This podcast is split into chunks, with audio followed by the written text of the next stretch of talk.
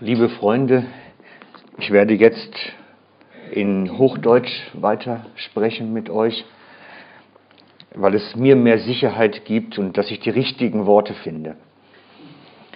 Ich bin im Mundart nicht so gut und benötige noch ein paar Jahre Übung, damit es denn gelingt. Gerade heute Morgen ist das ganz wichtig. Die Karfreitagspredigt ist die schwierigste die allerschwierigste mit Abstand Predigt, die man im Jahr halten muss als Pastor. Ganz, ganz großen Abstand zu allem anderen. Sie ist deshalb so schwierig. Soll es lauter werden? Dann rede ich lauter einfach. Machen wir es so. Die Predigt an Karfreitag ist deswegen so schwierig, weil sie die Kraft hat, verrückt zu machen. Das sagt nicht ich, das sagt schon Paulus. Er sagt, dass die Leute an der Botschaft vom Kreuz verrückt werden können. Sie hat so viel Kraft in sich, dass Menschen plötzlich anfangen, einen Knusch zu kriegen. Dass es schwierig wird. Und darum ist die Botschaft an Karfreitag so schwierig, weil sie so viel Kraft hat so viel Kraft. Und so fühle ich mich so ein wenig wie Paulus, als er nach Korinth kam. Als Paulus nach Korinth kam, schreibt er nachher über diese Zeit, auch ich, liebe Brüder, bin damals nicht mit hochtönenden Worten zu euch gekommen und habe keinen Wert auf Weisheit gelegt, sondern ich habe euch das Zeugnis Gottes weitergegeben. Ich war damals fest entschlossen, nichts anderes unter euch zu wissen, als nur Jesus Christus, den Gekreuzigten. Ich fühlte mich bei meiner Ankunft sehr schwach und kam mit viel Zittern und Zagen zu euch. Das Wort, das ich euch sagte, kam nicht aus menschlicher Überredungskunst, aber es war begleitet von offensichtlichem Wirken des Geistes und der Kraft. Euer Glaube soll nicht auf Menschenweisheit beruhen, sondern allein auf Gottes Kraft. Sag nicht ich, sagt Paulus. Und so fühle ich mich auch ein wenig mit Zittern und Zagen, weil ich weiß, welche Kraft dieses Wort vom Kreuz hat. Und weil ich weiß, dass es Menschen gibt, die darüber stolpern. Und so fühle ich mich auch ein wenig mit Zittern und Zagen und hoffe, dass der Heilige Geist euch das aufschließt, dass er sein Werk tut. Denn Paulus sagt ja, er will nicht mit überredenden Worten, nicht mit Überzeugungskraft, nicht über Schnörre würden wir sagen. Er will nicht über Schnörre die Lüt. Er möchte, dass sie selber durch die Kraft Gottes das verstehen, was da drin ist dass sie persönlich betroffen werden von dieser Botschaft. Und so möchte ich euch den Bibeltext, mit dem ich beginne und auf dem alles basiert, wenn ihr Bibel dabei habt, bitten aufzuschlagen. Den 2. Korinther 5, 19. 2. Korinther 5, 19 ist der Predigttext für heute Morgen. 2. Korinther 5, 19. Denn Gott war in Christus. Denn Gott war in Christus, als er die Welt mit sich versöhnte, ihnen ihre Übertretungen nicht anrechnete. Ich lese nochmals.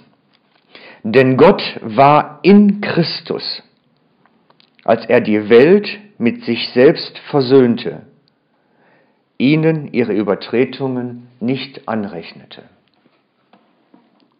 Vermutlich kennt ihr das schon, den Text. Ihr habt ihn mit Sicherheit schon oft selber gelesen und darüber studiert.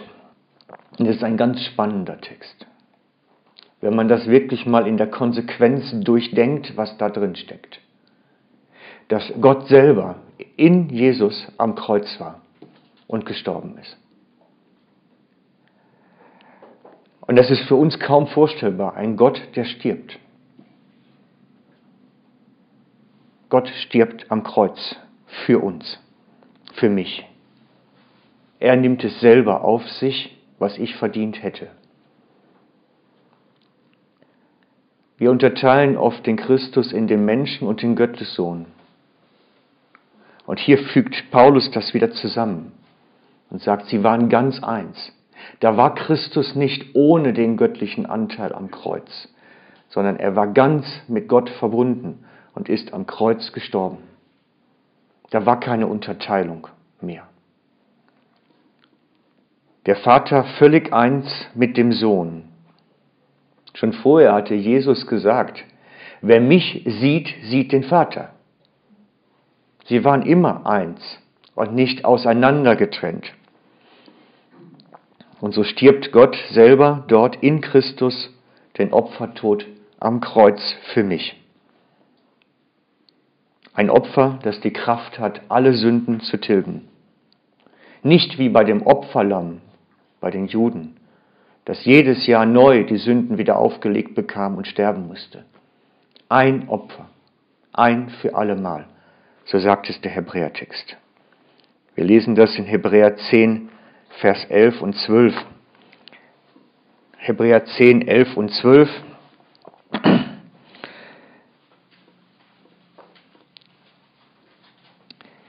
Der Priester, Entschuldigung, das ist Hebräer 10, Vers 11 und 12. Der Priester steht jeden Tag im Tempel, versieht den Dienst und bringt immer wieder dieselben Opfer dar, die doch niemals die Sünden hinwegnehmen können. Doch dieser hohe Priester dagegen hat nur ein einziges Opfer für die Sünden dargebracht und sich dann für immer zur Rechten des lebendigen Gottes gesetzt. Ein Opfer, einmalig, nicht immer wieder neu. Einmal alle Sünden hinweggenommen. Wusstet ihr das? Wusstet ihr, dass Jesus nur ein einziges Opfer gebracht hat für dich, was dein Leben lang völlig ausreichend ist? Da brauche ich nicht sagen, Herr, nimm diese Sünde wieder, weil er hat sie schon. Ich kann sagen, danke, dass du hast. Dass du, danke, dass du meine Sünde getragen hast. Es erfüllt mit einer tiefen Dankbarkeit für das, was er dort getan hat. Ein Opfer damals für mich. Ist unglaublich. Karfreitag ist der Tag, an den Jesus einmalig ein Opfer gebracht hat. Und darum möchte ich in dem zweiten, in dem Korinther-Text, im zweiten Korinther weitermachen. Denn Gott war in Christus, als er die Welt mit sich versöhnte. Ich habe da lange drüber gekaut, über dieses die Welt mit sich versöhnte. Ich habe es im Griechischen nachgelesen, ob es vielleicht auch Übersetzungsfehler enthalten könnte. Ich habe es in verschiedenen Übersetzungen, Luthertext, Schlachtertext verglichen. Es heißt wirklich den Kosmos mit sich versöhnte. Das ist der griechische Begriff, den Kosmos. Er sagt nicht dort, dass er die Ekklesia mit sich versöhnte, die Herausgerufenen. Das steht da nämlich nicht. Es steht den Kosmos. Er versöhnte wirklich die Welt mit sich. Und zwar die, die sich bekehren und auch die, die sich nicht bekehren. Wenn man den Vers alleine liest, kommt man fast auf Allversöhnung. Die Gefahr besteht an der Stelle wenn man das isoliert nimmt. Aber das ist es natürlich nicht. Aber erst einmal steht hier an der Stelle, dass Jesus alle Sünde aller Menschen getragen hat. Das ist das, was hier steht. Gott hat die Welt mit sich versöhnt. Und zwar die ganze Welt.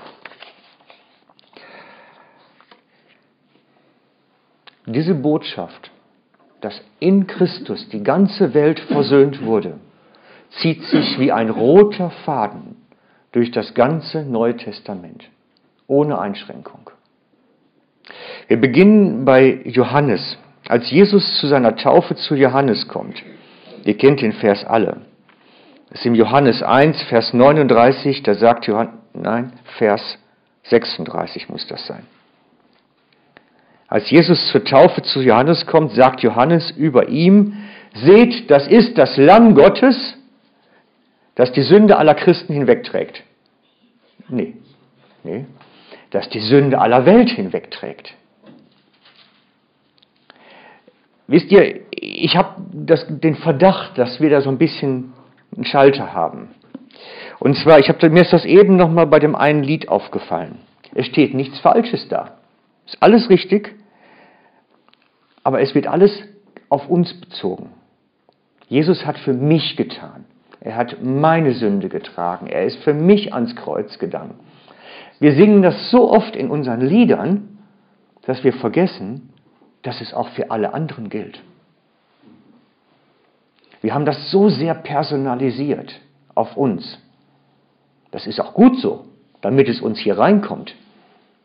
Aber darüber vergessen wir die Gesamtgröße, dass es viel, viel größer ist. Jesus hat die Sünde aller Welt, aller Menschen hinweggetragen. Keine Angst, ich lehre keine Allversöhnung. Wir kommen nachher noch darauf, wo da der Haken ist. Aber für mich ist aber heute wichtig, erstmal zu wissen, dass als Jesus am Kreuz starb, waren alle Sünden aller Menschen bei Gott getilgt. So steht es da. Ohne Ausnahmen. Die Einschränkungen kommen dann noch. Und dann könnte man natürlich fragen, was ist denn mit den Menschen, die vor Jesus gelebt haben? Mit all denen, die zur Zeit der Väter, zur Zeit, was ich nicht, Isaak, Jakob und so weiter gelebt haben. Was ist mit ihnen denn? Was ist mit ihren Sünden? Nun, ich möchte an der Stelle auf den Römerbrief verweisen. Dort schreibt Paulus an die Römer, Christus ist ja zu der von Gott bestimmten Zeit für uns Gottlose gestorben. Er schreibt für Gottlose. Ich möchte auch dort darauf hinweisen, dass er nicht die sich Bekehrenden meint, sondern die Gottlosen. Und als wir noch in Schwachheit waren, der Begriff Schwachheit meint wirklich, als man noch in Sünde war und auch noch kein Verständnis davon hatte. Nun kommt es doch selten vor, dass jemand für einen Gerechten in den Tod geht. Höchstens wagt jemand einmal für einen besonders guten Menschen sein Leben. Gott dagegen beweist seine Liebe zu uns dadurch, dass er Christus für uns in den Tod gab, als wir noch Sünder waren. Nicht als wir Bekehrte waren, als wir Sünder waren. Wie viel mehr dürfen wir nun, nachdem wir durch sein Blut gerechtfertigt worden sind, dessen gewiss sein, dass wir durch ihn vor dem zukünftigen Zornesgericht Gottes gerettet werden. Wir sind mit Gott Versöhnte.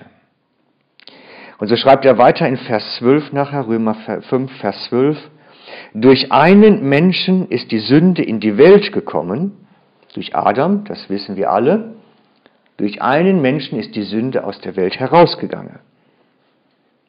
Und das kommt dann nachher in Vers 16 führte nämlich das Gericht Gottes aufgrund der Sünde für einen Menschen zur Verdammnis, führt nun die Gnade Gottes des Christus trotz vieler Übertretungen zum Freispruch. Das ist das Kreuz. Die Gnade Gottes in Jesus führt trotz vieler Übertretung zum Freispruch.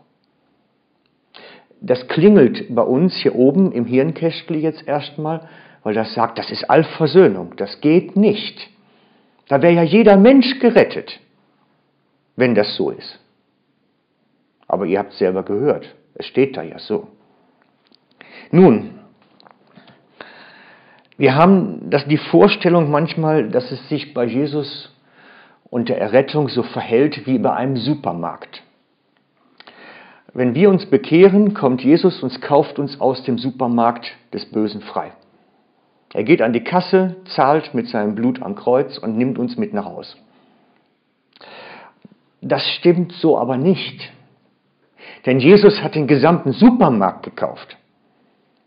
Der ist hergegangen und hat einfach alles genommen. Ob die wollen oder nicht. Er hat für alle gezahlt. Und alle, die ganze Welt mit Gott versöhnt. Und so werden trotz vieler Übertretung viele Freispruch erleben.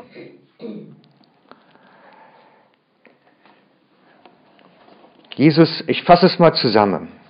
Bisher. Jesus hat am Kreuz von Golgatha alle Schuld aller Menschen aller Zeiten seit Adam auf sich genommen und damit alle Menschen mit Gott versöhnt. So sagt es die Schrift. Und jetzt kommt das Aber. Bis auf eine einzige Sünde, die nämlich erst nach Golgatha möglich wurde. Und zwar ist das die Sünde des Unglaubens. Daran entscheidet sich alles. An der Sünde des Unglaubens. Das ist die Botschaft vom Kreuz. Es ist alles getilgt, bis auf die Sünde des Unglaubens an Jesus. Die ist offen. Und die kann nur jeder für sich ganz persönlich klären. Diese Sünde des Unglaubens. Wir sehen diesen Text im Johannes 16, Johannes Evangelium, Vers 16, Kapitel 16, die Verse 7 bis 10. Johannes Evangelium 16, die Verse 7 bis 10.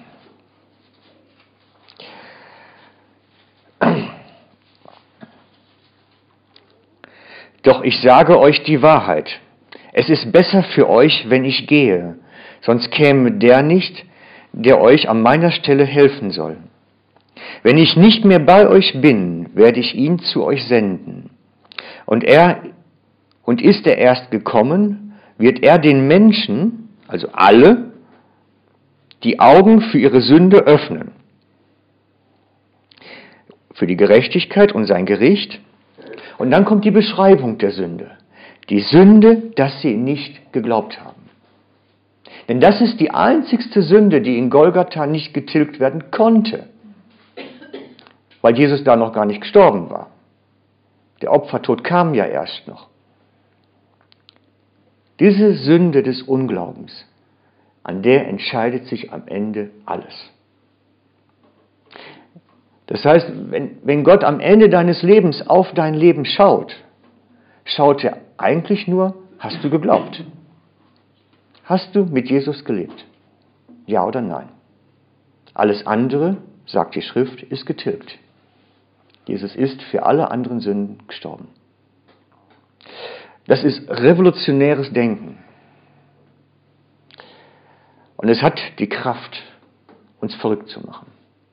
Darum sagt Paulus ja auch, die Botschaft vom Kreuz ist den Juden und den Griechen Ne? Erst den Juden, wem war es eine Torheit? Einer war die Torheit und der andere war, ich glaube, den Griechen die Torheit und den Juden das Ärgernis. So war es. Warum? Ich habe darüber mal studiert. Warum war es jetzt den Juden so ärgerlich und den, den Griechen auch? Warum haben die so ein Problem damit gehabt? Den Juden, weil wenn alle Sünde getilgt ist, braucht es das Gesetz nicht mehr. Es braucht ja nichts mehr im Detail angeschaut werden. Den Juden war das Kreuz ein Ärgernis, weil damit das Gesetz nicht mehr notwendig war. Es war überflüssig geworden. Warum soll man etwas mit Gesetz beurteilen, was gar nicht beurteilbar mehr ist? Und den Griechen? Die Griechen war das Volk der Philosophen. Sie wollten Intellektualität. Sie wollten etwas, was sie fasziniert vom Denken, was kompliziertes. Das Kreuz ist nur so einfach, dass es sie geärgert hat. Das stört. So einfach kann es doch nicht sein. Dabei ist das Kreuz einfach und damit ärgerlich. Es ist einfach, weil Jesus für alle Sünden gezahlt hat, für alle Menschen und sich an der Frage, ob man in der Sünde des Glaubens ist, des Unglaubens ist, sich alles entscheidet nachher. An der Sünde entscheidet sich alles, an der Sünde des Glaubens. Und so schaut der Herr am Ende unseres Lebens nach und schaut auf unseren Glauben. Hast du geglaubt? Darum konnte Jesus auch sagen, das Gesetz ist erfüllt. Das, das hat den Zusammenhang damit. Das Gesetz ist erfüllt. Es braucht es nicht mehr, weil jetzt nämlich keine Beurteilung aufgrund des Gesetzes mehr notwendig ist. Das ist ärgerlich für jeden, der ein Gesetz haben möchte. Das ist ärgerlich.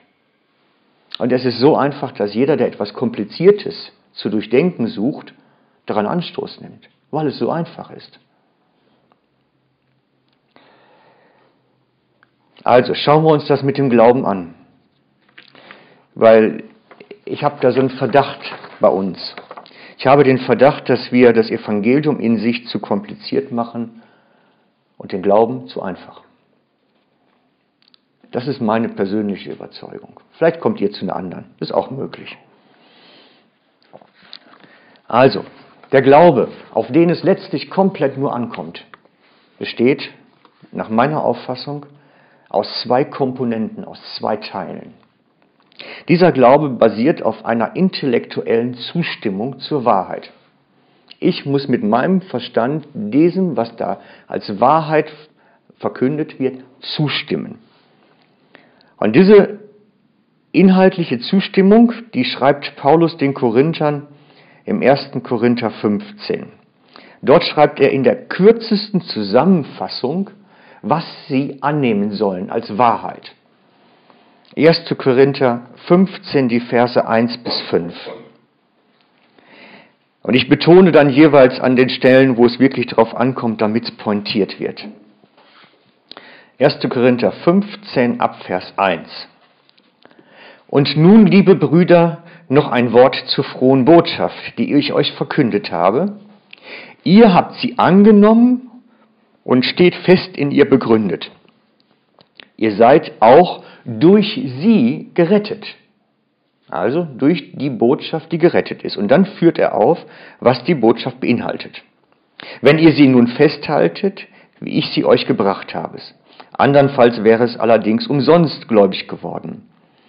Ich habe euch vor allem das weitergegeben, was ich selbst empfangen habe. Und jetzt kommt die Botschaft, der Inhalt. Christus ist nach dem Zeugnis der Schrift für unsere Sünden gestorben. Punkt. Er wurde begraben und ist dann wiederum nach dem Zeugnis der Schrift am dritten Tage auferweckt.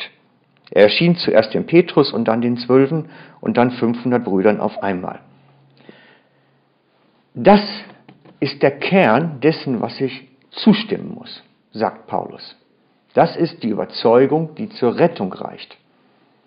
Es ist, als ich das das erste Mal so im Studium noch für mich durchgekaut habe, habe ich gesagt, mehr nicht. Kann es wirklich so wenig sein? Da fehlt doch so viel. Da fehlt Himmelfahrt, da fehlt Pfingsten, da fehlt doch so viel. Und Paulus sagt, nein, das reicht. Denn hier drin ist die Sündenvergebung begründet. In diesem Punkt. Da ist das Kreuz drin. Das reicht. Die Überzeugung des Kreuzes reicht aus. Dass Christus gestorben ist und Gott seinen Opfertod angenommen hat und ihn wieder erweckt hat. Diese Überzeugung reicht. Das ist die Basis der Zustimmung, die mindestens notwendig ist. Und dahinter verschwinden dann alle anderen Dinge. Da kann man sich zwar streiten und den Kopf einschlagen über das rechte Taufverständnis, über das rechte Abendmahlsverständnis, aber das ist die Rettungsbasis. Das hier, das Kreuz. Das ist die Rettungsbasis. So, das ist für mich die eine Teil dessen, was es benötigt, um zu einem erretteten Glauben zu kommen. Den zweiten Teil dazu schreibt Paulus an die Römer im Römerbrief. Römer 8, Vers 14. Bei mir in jeder Bibel markiert, weil er so wichtig ist und so oft vergessen wird. Das ist die zweite Komponente, aus denen Errettungsglaube besteht. 2, Römer 8, Vers 14. Denn Söhne und auch Töchter Gottes sind nur die, die vom Geist Gottes geführt werden. Und dieses Wörtchen nur da drin, das sagt ganz klar, dass das keine Möglichkeit ist, keine Option, sondern dass das notwendig ist. Söhne und Töchter Gottes sind nur die, die sich vom Geist Gottes leiten lassen, in der Schlachterübersetzung. Und so besteht dieser Errettungsglaube an der Überzeugung und an dem sich führen lassen. Das sind die beiden Bestandteile, die zusammenkommen müssen. Da hängt alles dran. Das ist natürlich eine Sache, die vor allen Dingen innerlich läuft. Und darum ist es die Aufgabe des Heiligen Geistes, die Menschen ihres Unglaubens zu überführen. Das können wir Prediger gar nicht. Ich weiß ja gar nicht, wie es im Herzen des Einzelnen aussieht. Der Heilige Geist überführt uns innerlich unseres Unglaubens. Entweder an der Überzeugung, über glaube ich das wirklich, dass Christus meine Sünden dort am Kreuz auf sich genommen hat, oder den zweiten Teil, lasse ich mich wirklich von ihm leiten in meinem Leben.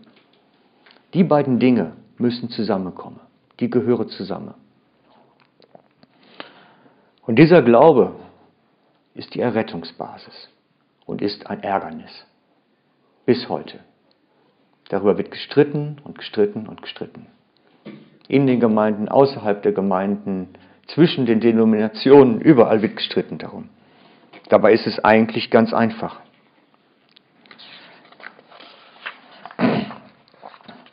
Für viele ist es eine Frage, dieses, wie lasse ich mich denn leiten?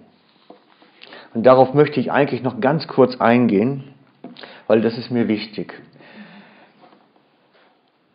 Wenn wir diesen Glauben annehmen, dass Christus für mich, für meine Sünden gestorben ist,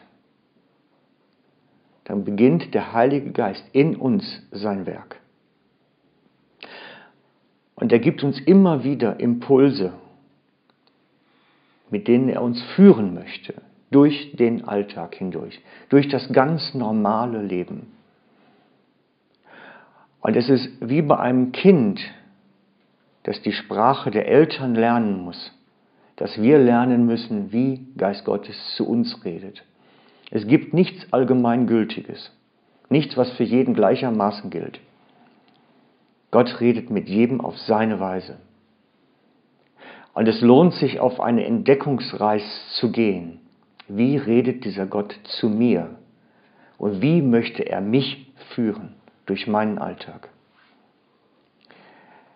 Ich habe dafür, wenn ihr euch das interessiert, noch ein Buch mitgebracht, das 10-Sekunden-Prinzip von Claire de Graaf der hat das fantastisch geschrieben, wie man auf diese Lernstraße kommt, das zu erlernen. Es lohnt sich. Also, wir fassen es nochmal zusammen, weil es so bedenkenswert ist.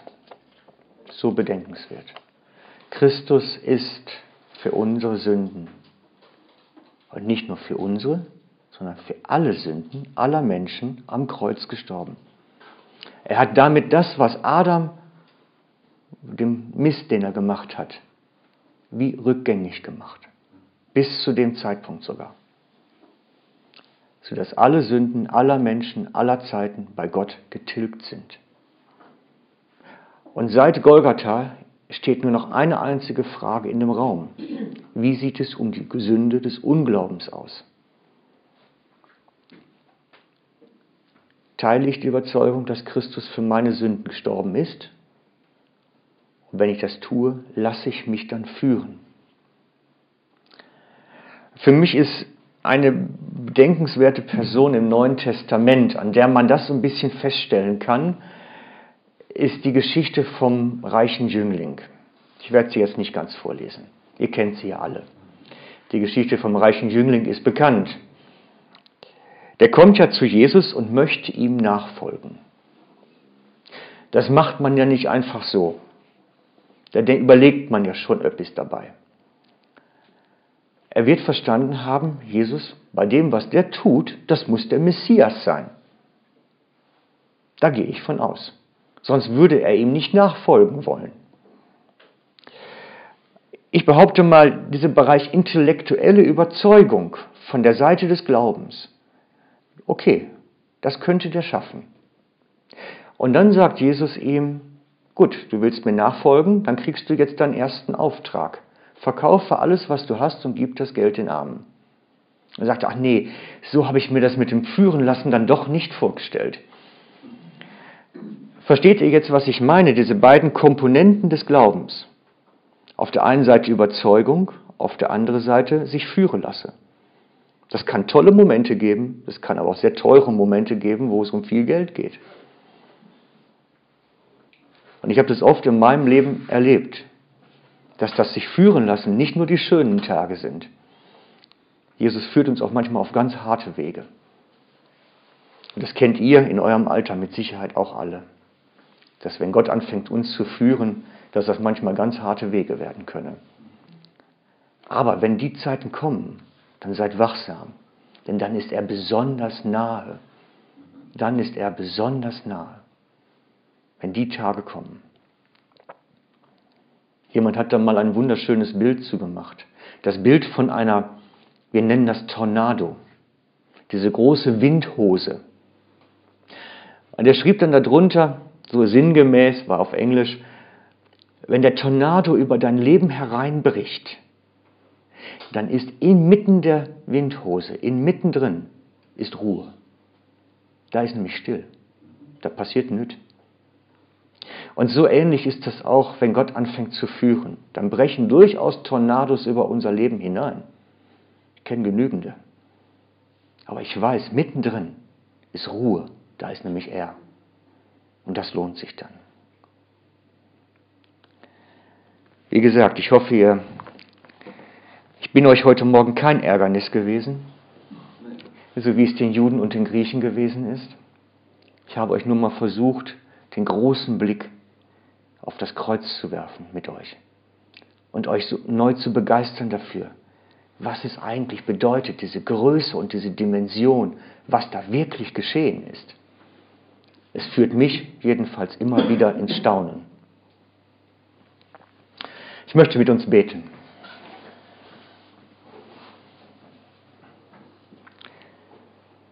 Jesus, und wir können nur staunen für das, was dort geschehen ist auf Golgatha. Dass du wirklich alle Sünden aller Menschen auf dich genommen hast und so die Welt mit dem himmlischen Vater versöhnt hast. Dass wirklich alles erledigt ist und wir im Glauben nun errettet auf dich schauen dürfen dass du wirklich das gemacht hast für mich, für uns und für alle anderen eigentlich auch. Und wir möchten dich bitten, dass du diese Größe und diese Spannung da drin in uns wach hältst. Dass wir immer wieder neu, jeden Tag neu darauf schauen dürfen, voll Dankbarkeit und Ehrfurcht. Dass du unser Erlöser bist, uns befreit hast aus dieser alten Geschichte. Amen.